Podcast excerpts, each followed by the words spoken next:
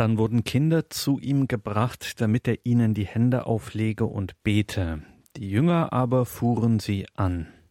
Jesus aber sprach, lasst die Kinder und wehrt ihnen nicht zu mir zu kommen, denn solchen gehört das Reich der Himmel, und er legte ihnen die Hände auf und ging von dort weg. Das ist Matthäus Evangelium Kapitel 19, die Verse 13 bis 15 und genau die sind heute Thema in dieser Credo-Sendung und dazu grüßt Sie alle herzlich Gregor Dornis. Das ist eine weitere Folge der Bibelauslegung bei den Kirchenvätern. Wir hören wieder Schwester Dr. Justina Metzdorf, Benediktinerin in der Abtei Mariendonk im nordrhein-westfälischen Greffrath. Seit über 100 Jahren ist die Abtei Mariendonk ein geistliches Zentrum am Niederrhein. Heute leben dort 30 Schwestern und die leben im Geiste des heiligen Benedikt von Nursia gemeinsam die Nachfolge Christi in Gebet, Arbeit und Erschließung der Heiligen Schrift. Und eine ganz besondere Quelle dafür sind dort in Mariendonk die Theologen der frühen Kirche. Die Theologen der frühen Kirche, man sagt auch Kirchenväter, deren Schriften für das eigene geistliche Leben, aber auch für Wissenschaft und Liturgie fruchtbar zu machen, sehen die Schwestern in Mariendonk als ihre besondere Aufgabe. Und so schauen wir hier in diese Erschließung dieser Quellen der Theologen der frühen Kirche mit Schwester Dr. Justina Metzdorf. Derzeit sind wir im 19. Kapitel des Matthäus-Evangeliums, haben da bereits in zwei Teilen Auslegungen gehört und heute geht es um Kirchenväter-Auslegungen von Matthäus 19, 13 bis 15.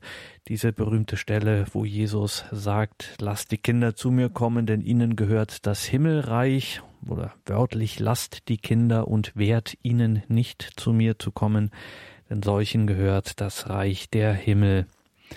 Bibelauslegung bei den Kirchenvätern hören Sie wieder Schwester Dr. Justina Metzdorf aus der Abtei Mariendonk. Liebe Hörerinnen und Hörer, in der heutigen Sendung geht es um den kleinen Abschnitt im Matthäusevangelium, der von der Begegnung zwischen Jesus und den Kindern erzählt. Diese kurze Episode steht zwischen den beiden großen und anspruchsvollen Worten Jesu einerseits über die Ehelosigkeit um des Himmelreiches willen und andererseits über den Verzicht auf den ganzen Besitz aus Liebe zu Gott. Unser Text heute in Matthäus 19, Verse 13 bis 15 lautet folgendermaßen. Da brachte man Kinder zu Jesus, damit er ihnen die Hände auflegte und für sie betete. Die Jünger aber wiesen die Leute schroff ab. Doch Jesus sagte, Lasst die Kinder zu mir kommen, hindert sie nicht daran, denn Menschen wie ihnen gehört das Himmelreich. Dann legte er ihnen die Hände auf und zog weiter.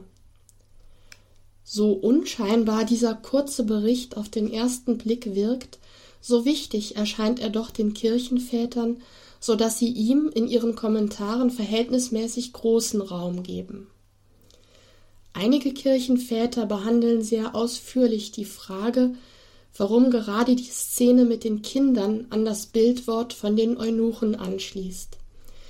Es fällt ihnen auf, dass das ja schon ein sehr unvermittelter Szenenwechsel ist, zumindest aber eine ausgesprochen seltsame Reaktion der Leute auf Jesu Rede über die Ehelosigkeit um des Himmelreiches willen. Die Väter stoßen bei ihren Überlegungen wieder einmal auf ein Missverständnis. Wir hatten bei den anderen Perikopen ja bereits öfter festgestellt, dass Jesus von seinen Jüngern nicht richtig verstanden wird. Diesmal ist es auch so. Allerdings sind es zunächst nicht die Jünger, die ihn missverstehen, sondern die Leute, die ihm bei seinen Worten über die Ehe und den Verzicht auf die Ehe um des Himmelreichs willen zugehört haben.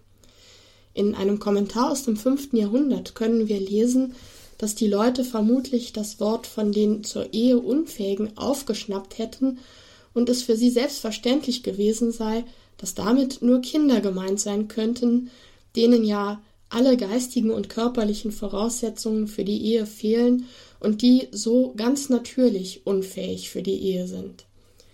Wenn das wirklich der Grund war, so sagen die Väter, dann haben die Leute Jesus wirklich gründlich missverstanden. Warum? Wenn es, wie wir in der letzten Sendung gesehen hatten, Jesus bei dem Bildwort vom Eunuchen um des Himmelreiches willen um die christliche Einstellung zur Welt geht, um eine Haltung der Keuschheit in allen Lebensbereichen und um den Verzicht auf das, was wir heute gern mit Selbstverwirklichung bezeichnen, dann ist das keine natürliche bzw. naturgegebene Sache, sondern eine Haltung und Tugend, die sich ein Mensch durch seine freie, vernünftige Entscheidung und mit großer Willensanstrengung erwerben muss. Ein Kind, sagen die Väter, ist nicht im selben Sinn keusch wie ein Erwachsener, weil Keuschheit eben keine Veranlagung, sondern eine Tugend ist. Wenn die Leute jetzt also meinen, die kleinen Kinder seien diejenigen, die Jesus als zur Ehe unfähig bezeichnet und ihnen deshalb das Himmelreich verheißt, dann haben sie sich sehr getäuscht. Jesus aber verhält sich hier wie auch sonst. Er nimmt die Leute und ihr Anliegen an und bringt es auf den richtigen Weg. Welcher das ist, das sehen wir dann gleich. Die Kirchenväter fragen nun erst einmal weiter, was das denn für Kinder sind, die man zu Jesus bringt. Dabei schauen sie auch auf die Parallelüberlieferung der Erzählung im Lukasevangelium und stellen fest, dass Lukas an dieser Stelle ausdrücklich das griechische Wort für Säugling verwendet. Es handelt sich also um ganz kleine Kinder, die weder selbstständig gehen und vor allem die noch gar nicht sprechen können. Diese Feststellung wird in den Väterauslegungen noch eine wichtige Rolle spielen, dann nämlich, wenn es um die übertragene, aktualisierende Deutung des Textes geht. Zunächst aber stellen die Väter noch eine weitere Frage an den Text, nämlich wer bringt die Kinder eigentlich zu Jesus? Die Kinder, die nicht gehen und nicht sprechen können, sind ja nicht in der Lage, aus eigenem Vermögen und eigener Kraft in die Nähe von Jesus zu kommen. Der Evangelist Matthäus sagt uns ja nicht, wer es ist, der die Kinder zu Jesus bringt. Darum finden wir bei den Kirchenvätern entsprechende Vermutungen. Origenes, der bedeutende christliche Theologe des dritten Jahrhunderts, sagt, dass es ja sehr wahrscheinlich die Eltern der Kinder waren. Wichtiger aber ist, dass es sich um Menschen handelt, für die Jesus kein Unbekannter ist. Die Kinder werden zu Jesus gebracht von Menschen, die Jesus kennen, die aus eigener Erfahrung wissen, was man von ihm erwarten kann, Menschen, die Jesus ganz und gar vertrauen, nämlich so, dass sie das Leben ihrer Kinder in seine Hände legen. Von diesem Gedanken her ist es naheliegend, dass viele Kirchenväter unseren Text auf die Praxis der Kindertaufe beziehen. Dazu kommen wir später noch. Origenes, zu dessen Zeit die Kindertaufe noch nicht üblich war, sondern nur Erwachsene nach einer sehr langen und intensiven Vorbereitungs- und Einübungszeit in die Kirche aufgenommen wurden, sieht in den Leuten, die im Evangelium die Kinder zu Jesus bringen, ein Bild für die christlichen Lehrer, die die Taufbewerber an den christlichen Glauben heranführen. Die Kinder stehen in diesem Fall für Menschen, die in ihrer geistlichen Entwicklung noch keine eigene tragfähige Beziehung zu Christus aufgebaut haben, sondern die auf die Hilfe anderer angewiesen sind. Der Apostel Paulus benutzt genau dieses Bild von den Kleinkindern, wenn er darüber berichtet, wie er die christliche Gemeinde in Korinth aufgebaut hat. Er schreibt im Brief an die Gemeinde von Korinth Ich gab euch Milch zu trinken statt fester Speise. Und an die Gemeinde in Thessalonich schreibt Paulus Ich sorgte für euch wie eine Amme für ihre Kinder.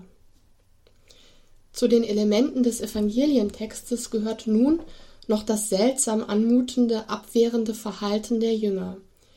Die Kirchenväter deuten dies sehr unterschiedlich.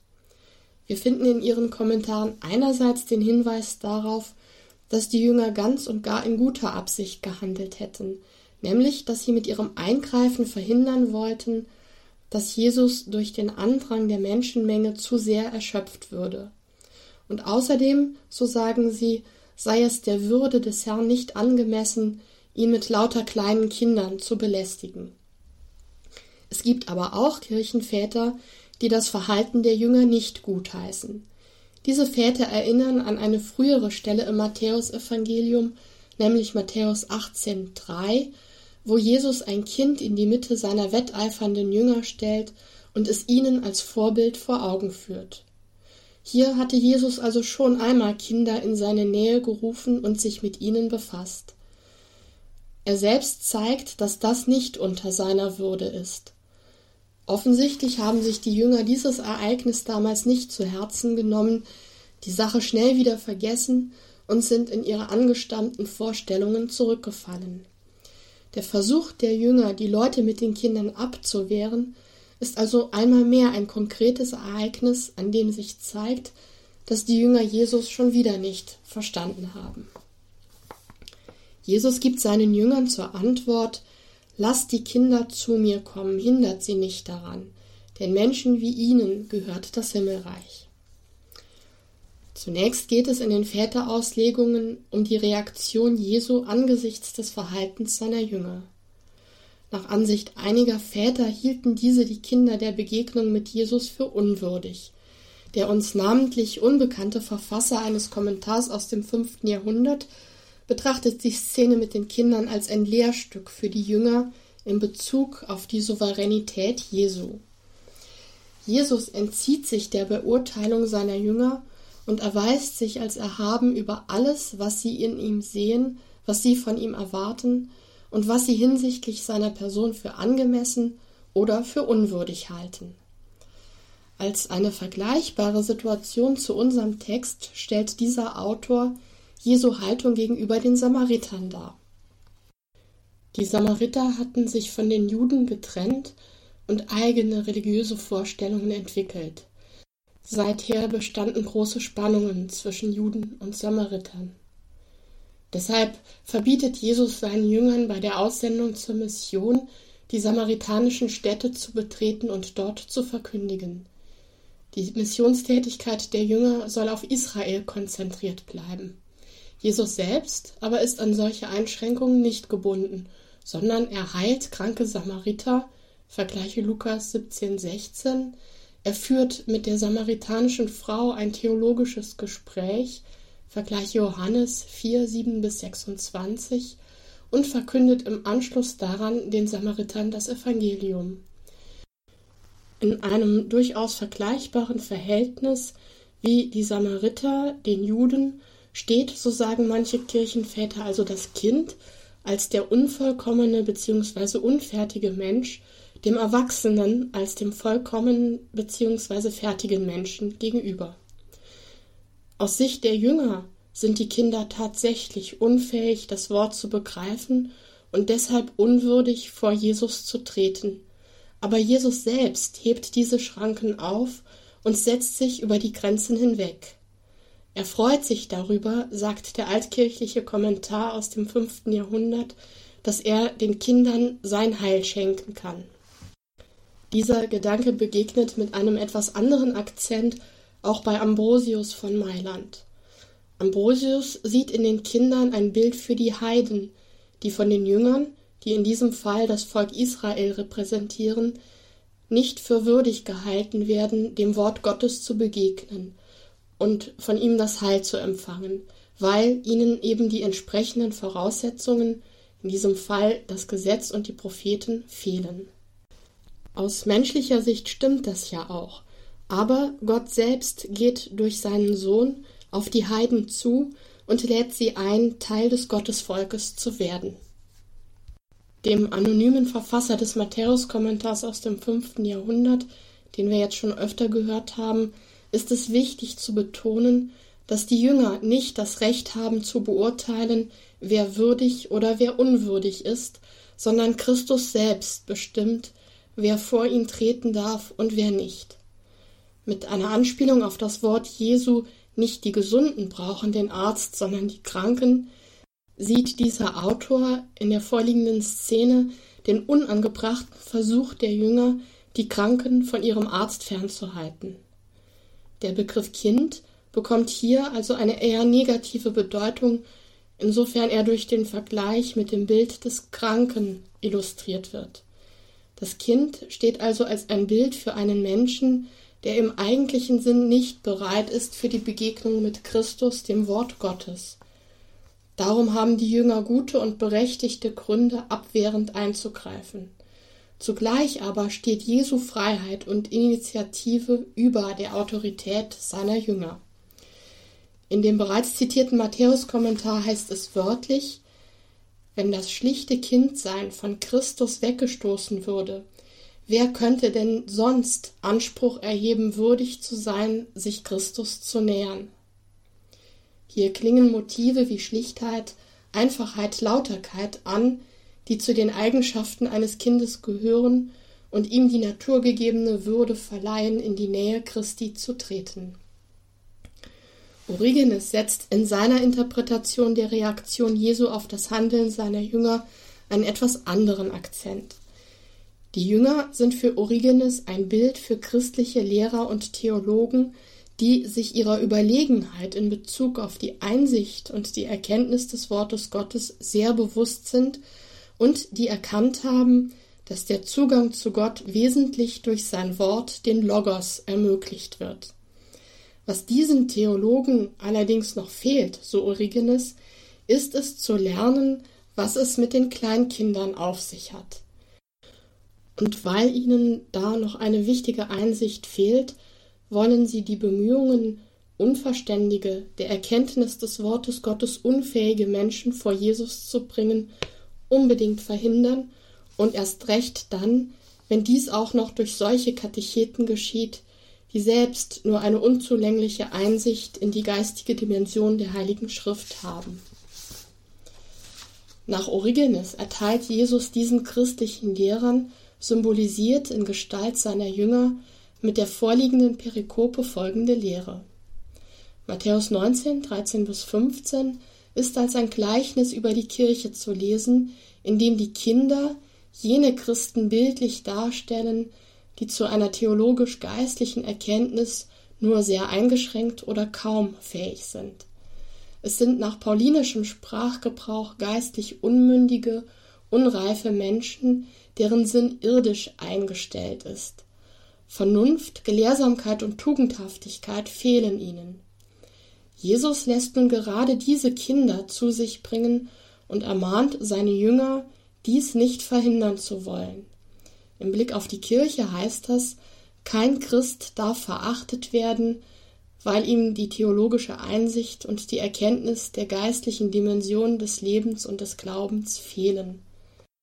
Origenes zeigt mit den Zitaten aus dem Hebräerbrief Hebräer 2,13 Seht ich und die Kinder, die Gott mir geschenkt hat, sowie aus dem ersten Korintherbrief 1,27 Das Törichte in der Welt hat Gott erwählt und das Schwache in der Welt hat Gott erwählt, und das Niedrige in der Welt hat Gott erwählt, dass Jesus diese Kinder annimmt und für ihr Heil Verantwortung trägt. Dabei geht Origenes jedoch noch einen Schritt weiter, indem er in Jesu Wort an seine Jünger Lasst die Kinder zu mir kommen und hindert sie nicht, eine Aufforderung an die Verantwortlichen in der kirchlichen Verkündigung sieht, sich auf die Bedürfnisse dieser Kinder einzustellen, das heißt auf jene Menschen, die für die geistliche Dimension des Wortes Gottes nicht aufnahmefähig oder bereit sind. Das Vorbild für diese Art der Christusverkündigung soll dabei Paulus sein, der nach 1 Korinther 9, 22 den Schwachen ein Schwacher wurde, um die Schwachen zu gewinnen. In diesem Sinn versteht Origenes Jesu Aufforderung an die Jünger, im Wortlaut heißt es in seinem Kommentar, Jesus sagt, den Kindern gehöre das Himmelreich, um seine Jünger, die ja geistlich Erwachsene sind, zu motivieren, dass sie sich auf das einlassen, was den Kindern nützt, damit sie für die Kinder zu Kindern werden, um die Kinder zu gewinnen. Was bedeutet nun für Origenes und für andere Kirchenväter den Kindern zum Kind werden? Diese Frage muss vor dem Hintergrund des antiken Bildes vom Kind beantwortet werden. Die meisten altkirchlichen Autoren verbinden mit dem Begriff Kind sehr ambivalente Bedeutungen. Sowohl die heidnischen antiken Vorstellungen vom Kind, dem Kindesalter und der Kindheit, als auch die biblischen Vorstellungen unterstützen und fördern diese ambivalente Haltung. Auf der einen Seite hat der Begriff Kind in der Antike eine ausgesprochen negative Bedeutung. Dem Kind fehlen Vernunft und Geist, es ist töricht, naiv und unmündig und gilt deshalb als unfertiger, unvollständiger Erwachsener. Ambrosius von Mailand fasst in seinem Kommentar die antike Beurteilung des Kindes folgendermaßen zusammen. Diese Altersstufe ist schwach an Kraft, unvermögend im Denken, unreif an Einsicht. In den Väterauslegungen zu unserer Perikope tauchen immer wieder Bezüge zu den paulinischen Mahnungen an die Gläubigen auf, sie sollen nicht Kinder an Einsicht sein, sowie auf das in der neutestamentlichen Briefliteratur verbreitete Motiv von der Milch, die als Bild für die stark elementarisierten Inhalte der christlichen Glaubenslehre und Ethik verwendet wird, um auszudrücken, dass die Adressaten der Briefe in geistlicher Hinsicht sehr unreif sind und sich als unfähig erweisen, feste Nahrung in Gestalt anspruchsvoller Theologie aufzunehmen. Das kann man nachlesen im 1. Korintherbrief 3.1, im 1. Thessalonicher Brief 2.7, im Hebräerbrief Kapitel 5, Verse 12 bis 14. Die altkirchlichen Autoren lehnen es darum ausdrücklich ab, dass an die Aufforderung, wie die Kinder zu werden, die Vorstellung eines Rückfalls in kindisches Verhalten geknüpft wird, das einhergeht mit einer Ablehnung der Vernunftgemäßheit des Glaubens einerseits und andererseits der Weigerung, Verantwortung für seinen Glauben und sein Leben zu übernehmen. Das Kindsein, sofern es sich als Mangel an Vernunft, Einsichtsvermögen und Urteilsfähigkeit darstellt, ist kein christliches Ideal. Im fünften Jahrhundert formuliert Papst Leo der Große diesen Gedanken folgendermaßen Wir sollen nicht zu den Albernheiten der Kindheit oder zur Unreife unserer Jugendjahre zurückkehren, sondern jene Eigenschaften aus diesem Lebensalter annehmen, die auch dem reiferen Alter angemessen sind. Um welche Eigenschaften handelt es sich? Es geht also um bestimmte kindliche Eigenschaften, die im christlichen Erwachsenenalter neu erworben werden sollen, und zwar um solche, die den Kindern, wie zum Beispiel Apollinaris von Laodicea sagt, von Natur aus eignen und die vom Erwachsenen durch freie Entscheidung angeeignet werden sollen. Bei den Kirchenvätern begegnen in diesem Zusammenhang zum Teil recht ausführliche Aufzählungen dieser natürlichen kindlichen Eigenschaften. Am häufigsten werden genannt Einfachheit, Demut, Sanftmut, Unschuld, Unkenntnis des Bösen, Unfähigkeit zu lügen, unberechnende und vertrauensvolle Liebe zu den Eltern. Zudem findet sich in den Quellen häufig die Vorstellung, dass Kinder einen unverstellten Blick auf das Wesentliche haben, dass sie sich nicht von Äußerlichkeiten wie Reichtum oder Armut, Ansehen oder Verachtung beeindrucken lassen. Hören wir ein längeres Zitat dazu aus einem altkirchlichen Kommentar. Es heißt dort, wenn ein Kind einen Menschen anschaut, sieht es in ihm nichts anderes als einen Menschen. Es kennt weder sein Ansehen, noch zieht es aus seiner Kleidung Schlüsse. Der Erwachsene dagegen sieht nicht, wenn er einen Menschen anschaut, den Menschen, sondern er bildet sich sofort eine Meinung über dessen gesellschaftliches Ansehen und beurteilt seine Kleidung. Erkennst du nun, wie viel weiser hier das unreife Kind gegenüber dem ganz und gar Erwachsenen ist? Der Erwachsene erblickt nämlich nicht den Menschen, den Gott der Herr geschaffen hat, sondern seinen äußerlichen Schmuck, den der Teufel dazu getan hat. Das Kind aber blickt nicht auf die Schmückungen, die der Teufel sich ausgedacht hat, sondern auf den Menschen, den Gott erschaffen hat. Bevor also das Kind vom teuflischen Gift der vergänglichen Eitelkeit infiziert wird, erkennt es das Werk des Schöpfers. Sobald es aber den Geist dieser Welt atmet, hat es keinen Blick mehr für das Werk des Schöpfers, sondern nur noch für das Blendwerk des Verderbers. Wie ein Kind zu werden bedeutet nach diesen Überlegungen einen unverstellten Blick auf den Menschen und die Welt als Gottes gute Schöpfung wiederzugewinnen. Einerseits zeigen Texte wie dieser, dass es in der Antike eine durchaus differenzierte Wahrnehmung des Kindes gab und man nicht schlechthin von einer abschätzigen Beurteilung des Kindes sprechen kann. Bei einigen Autoren, ganz besonders bei Johannes Chrysostomos, kommt sogar eine sehr stark idealisierende Sicht des Kindes zum Ausdruck. Insgesamt dokumentieren die Texte, die sich mit Matthäus 19, 13 bis 15 befassen, jedoch einen Blick für beide Seiten des Kindseins. Sie kennen sowohl die Eigenschaften, die das Kind in die Nähe des Menschen in seinem paradiesischen Zustand rücken, frei von Schuld und Sünde, als auch die Mängel und Unzulänglichkeiten, die es im Vergleich mit erwachsenen Menschen hat. Clemens von Alexandrien, ein christlicher Theologe aus dem zweiten Jahrhundert, ergänzt diese Sicht des Kindes noch durch eine weitere Perspektive. Er stellt nicht so sehr das Kindsein und das Erwachsensein als Zustände einander gegenüber, sondern versteht die Kindheit als den Ausgangspunkt eines Entwicklungsprozesses, der den Menschen zu dem werden lässt, was in seiner Schöpfungswirklichkeit angelegt ist.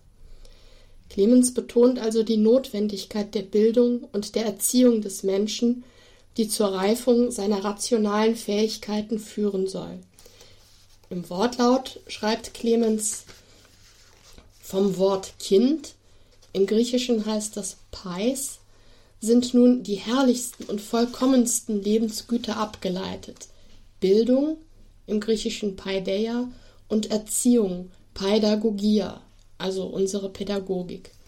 Und hinsichtlich der Erziehung sind wir darin einig, dass sie eine gute Führung zur Tugend von Kindheit an ist. Jesus verwendet also die Bezeichnung Kinder nicht, weil dies das Lebensalter der Unvernünftigen ist, wie einige meinen, und auch wenn er sagt, wenn ihr nicht wie diese Kinder werdet, werdet ihr nicht in das Himmelreich kommen, darf man dies nicht töricht auffassen. Denn wir tollen ja nicht mehr auf dem Boden herum, sondern wir jagen der heiligen Weisheit nach. Die Kinder aus Matthäus 19,14 sind nach Clemens also ein Symbol des Menschen, der sich in den christlichen Tugenden erziehen lässt. Der Pädagoge ist dabei Christus selbst, der diese Kinder in seine Nähe ruft. Das Spannungsverhältnis von Kindsein und Erwachsensein wird, wie oben gezeigt, einerseits als ein Gegensatz von Unvernunft und Rationalität gesehen, dann wiederum als Kontrast zwischen Unschuld und Verdorbenheit sodass jeweils die positiven und negativen Eigenschaften auf Seiten des Kindes wie des Erwachsenen gegenübergestellt werden. Die Auslegungen der Kirchenväter zu Matthäus 19, 13 bis 15 ziehen letztlich auf eine theologische Synthese von Kindsein und Erwachsensein. Dieses Ineinander der jeweils als wertvoll vorgestellten Aspekte findet Ambrosius von Mailand urbildlich und vorbildlich in der Person Jesu selbst. Ambrosius schreibt, Wer ist nun das Kind, das die Apostel nachahmen sollen? Etwa irgendeines von diesen Kleinen? Soll etwa darin die Tugend der Apostel bestehen? Wer also ist das Kind? Ist es nicht jenes Kind, von dem Jesaja spricht, ein Kind ist uns geboren, ein Sohn ist uns geschenkt? Dieses Kind hat zu dir gesagt, nimm dein Kreuz und folge mir. Erkenne das Kind auch hier. Er wurde beschimpft, schimpfte aber nicht. Er wurde geschlagen, schlug aber nicht zurück. Das ist die vollkommene Tugend. Daher gilt das Schriftwort Lob singt Kinder dem Herrn, Lob singt dem Namen des Herrn, denn nur der vollkommene Lob singt dem Herrn. Niemand sagt ja Herr Jesus außer im Heiligen Geist. Ambrosius zeigt hier sehr deutlich, dass er die Kinder aus Matthäus 19, 13 bis 15 als Symbol für die Christusnachfolge versteht und dass es nicht darum geht, wie irgendein Kind zu werden, sondern in Christus das Kind schlechthin zu erblicken. Wie bereits Origenes herausstellt, besteht das Kindsein Christi nicht allein in der geschichtlichen Tatsache seiner Geburt und darin, dass er das Kindesalter am eigenen Leib erfahren hat.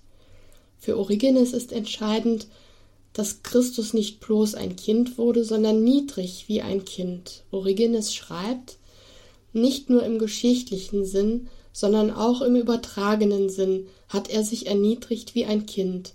Denn, wie er sagt, lernt von mir, denn ich bin sanftmütig und im Herzen demütig. Beide Aspekte gehören in der theologischen Deutung zusammen. Die Inkarnation Gottes schließt die kindliche Lebensphase des Menschen mit ein. Origenes verweist in diesem Zusammenhang auf die ausführlichen Schilderungen der Kindheitsgeschichte im Matthäusevangelium. Das geschichtliche Kindsein des Gottessohnes gehört zum Evangelium Christi.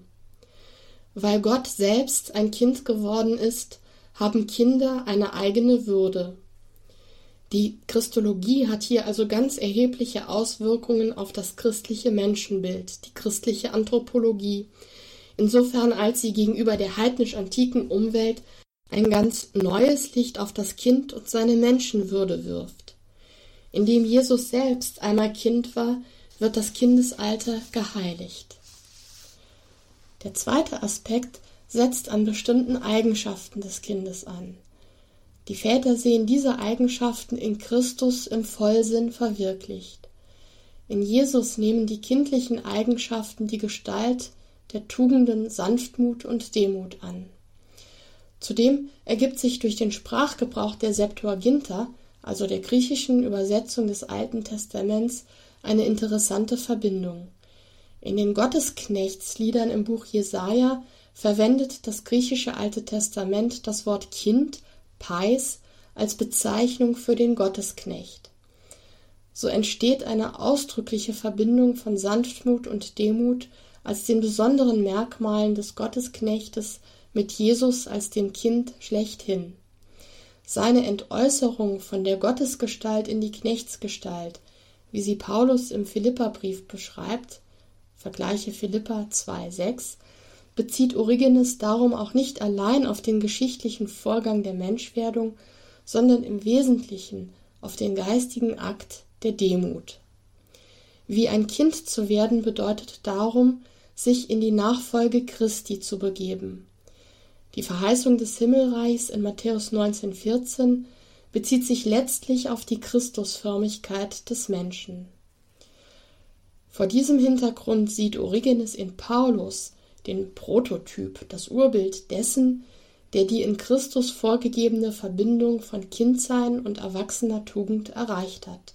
Origenes schreibt, dies ist erfüllt in dem, der nicht mehr Kind, sondern Mann ist und das Gehabe des Unmündigen abgelegt hat, trotzdem aber für die Kinder wie ein Kind wird und zu ihnen sagt, ich konnte zu euch nicht wie zu geistlichen Menschen reden, sondern wie zu Fleischlichen, wie zu Unmündigen in Christus. Milch habe ich euch zu trinken gegeben, nicht feste Speise. Vergleiche 1. Korintherbrief 3, 1 folgende. In diesem Text nennt Origenes einen wesentlichen Grundsatz für die Glaubensverkündigung. Für die Kinder wie ein Kind zu werden, setzt voraus, dass der Verkündiger selbst kein Kind in Glaubensdingen mehr ist, sondern dass er sich in Bezug auf geistliche Dinge als urteils- und entscheidungsfähig erweist. Entscheidend für die Richtung, die die patristischen Deutungen des Textes jeweils einschlagen, ist die Formulierung im Evangelientext solchen wie ihnen gehört das Himmelreich. Das vergleichende wie eröffnet nach Ansicht der Väter nicht nur die Möglichkeit der metaphorischen Interpretation, sondern mehr noch, es fordert sie notwendig ein. Eine der wichtigsten symbolischen Deutungen der Kinder aus der Zeit der frühen Kirche ist die Identifizierung dieser Kinder mit den christlichen Märtyrern. In ihnen sehen die Väter die Wehrlosigkeit der Kinder verkörpert, verbunden mit kindlicher Unschuld und Demut. In der Märtyrerverehrung der frühen Kirche spielten die Kinder von Bethlehem eine bedeutende Rolle. Augustinus bezieht sich in seinen Predigten über den Kindermord von Bethlehem auf die Tatsache, dass die ermordeten Kleinkinder auch ohne die Fähigkeit, ein verbales Bekenntnis zu äußern, zu Christus Zeugen geworden sind, indem sie, wie Augustinus schreibt, nicht durch ihr Reden, sondern durch ihr Sterben Zeugnis geben. Ganz ähnlich wie wir vorhin schon bei Origenes gehört haben, zeigt auch Augustinus hier eine Möglichkeit der Christusbeziehung, die von menschlicher Seite nicht primär durch das Wort, also den Logos, die Logik vermittelt ist. Die Kinder von Bethlehem sind ebenso nicht logosfähig wie die Kinder aus Matthäus 19,13 folgende, und dennoch stehen sie in einer Verbindung mit Christus. Durch die Verknüpfung von Matthäus 19,13 folgende und den Kindern von Bethlehem findet schließlich Leo der Große ein Argument dafür, dass die Zulassung zum Sakrament der Taufe nicht an bestimmte geistige Fähigkeiten und Voraussetzungen gebunden werden dürfe. Die Kinder, die in Bethlehem ermordet wurden, sowie die Kinder, die Jesus in seine Nähe ruft, zeigen, schreibt Leo, dass kein Mensch unfähig ist für den Empfang der göttlichen Sakramente. Damit steht Papst Leo in jener Auslegungstradition, die Origenes begründet hatte.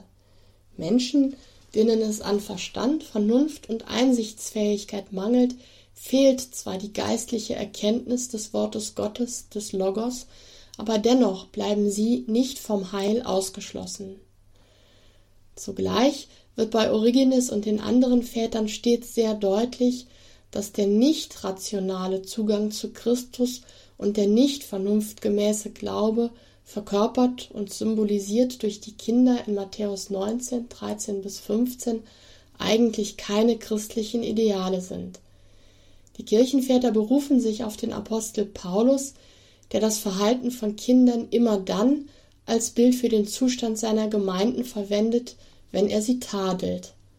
Mit Paulus sehen die Kirchenväter es als Pflicht und Aufgabe für jeden Christen, dass er sich so gut er kann dem geistlichen und dem rationalen Anspruch des Wortes Gottes stellen soll. Die Perikope endet mit dem Satz, dann legte Jesus ihnen die Hände auf und zog weiter.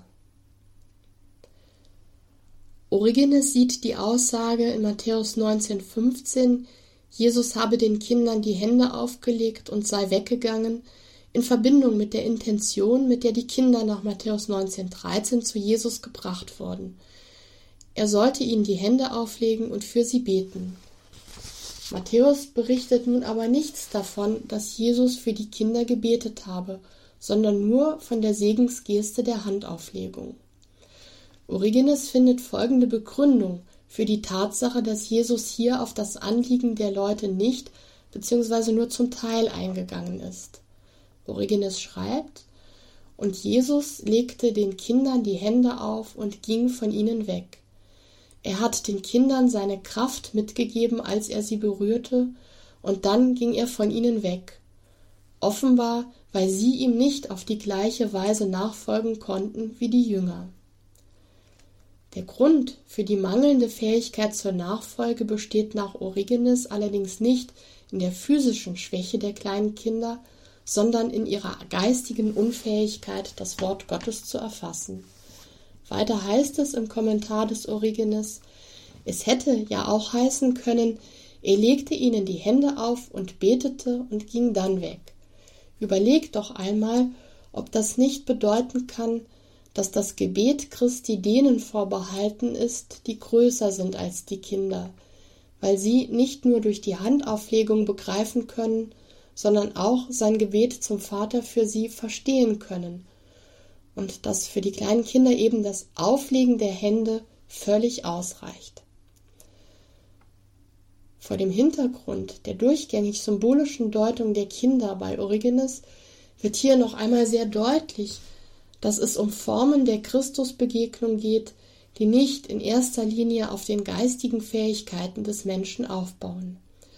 Origenes schreibt ausdrücklich, dass hier Menschen gemeint seien, die wie Kinder nicht allem folgen können, was Jesus sagt. Sie sollen von den theologisch Gebildeten nicht verachtet werden, da auch sie durch ihr Dasein Gott loben. Origenes bezieht sich daher auf Psalm 8, Vers 3, Du schaffst dir Lob aus dem Mund der Säuglinge und Kinder. Die Zuwendung wird von Jesus initiiert. Die Wertschätzung der Kinder hat ihren Ursprung und ihre Berechtigung darin, dass Jesus sie annimmt und nicht zurückweist. Schon bei Origenes klingt ein sakramententheologisches Verständnis der Geste der Handauflegung an, wenn er, wie wir eben gehört haben, von der Kraft spricht, die von Jesus ausgeht und die von den Kindern das Böse abwehren soll. In den folgenden Jahrhunderten wird dieser Gedanke aufgegriffen und weiter entfaltet. Dabei verschwindet die Deutung der Kinder als Bild für die im geistlichen Sinn schwachen Christen mehr und mehr aus den Vätertexten. Dagegen führt die Auslegung unserer Perikope schließlich zu ganz konkreten Anweisungen zum Umgang und zur Stellung von Kindern in der Kirche. Das heißt, die Perikope wird als biblische Grundlage schlechthin für die Praxis der Kindertaufe verstanden. Die Kirchenväter des fünften Jahrhunderts berufen sich auf unsere Perikope, um den Eltern die Notwendigkeit klarzumachen, dass sie ihre Kinder unter den Schutz Christi stellen sollen, und zwar indem sie, wie es in einem Kommentar heißt, ihre Kinder in die Kirche vor den Priester bringen und damit vor Christus, denn nicht der Priester legt die Hand auf, sondern Christus selbst, in dessen Namen die Hand aufgelegt wird. Es geht den Vätern darum zu sagen, dass es für einen Menschen kein größeres Geschenk gibt, als von Christus angenommen zu werden. Und Eltern können ihrem Kind kein größeres Geschenk machen, als es durch die Taufe in diese Verbindung mit Christus zu bringen und unter seinen Schutz zu stellen. Das war eine weitere Folge der Bibelauslegung bei den Kirchenvätern mit Schwester Dr. Justina Metzdorf aus der Benediktinerinnenabtei Mariendonk in Grefrath am Niederrhein. Natürlich gibt es diesen Vortrag auch auf einer CD beim Radio Horeb CD-Dienst oder morgen dann im Laufe des Tages auf horeb.org in unserem Podcast- und Download-Bereich horeb.org. Und wenn Sie jetzt neugierig geworden sind, dann ist ein Blick auf die Internetseite der Schwestern von Mariendonk Pflicht. Ganz einfach mariendonk.de, mariendonk.de De. Wir haben das auch in unserem Infofeld im Tagesprogramm auf unserer Homepage. Oder googeln Sie es einfach Mariendonk, sind Sie sofort auf der Seite der Benediktinerinnen dort mariendonk.de. Wir beten jetzt gleich um 21.40 Uhr, dann ist es wieder Zeit für das Nachtgebet der Kirche, die komplett. Danke Ihnen allen fürs Dabeisein, für Ihre Verbundenheit mit Radio Horeb, für Ihr Gebet, für Ihr Opfer, für Ihre Spende. Danke, dass Sie es dadurch möglich machen, dass es diese Gebetsgemeinschaft von Radio Horeb und Radio Maria überhaupt gibt. Alles Gute und gottesreichen Segen wünscht ihr Gregor Dornis.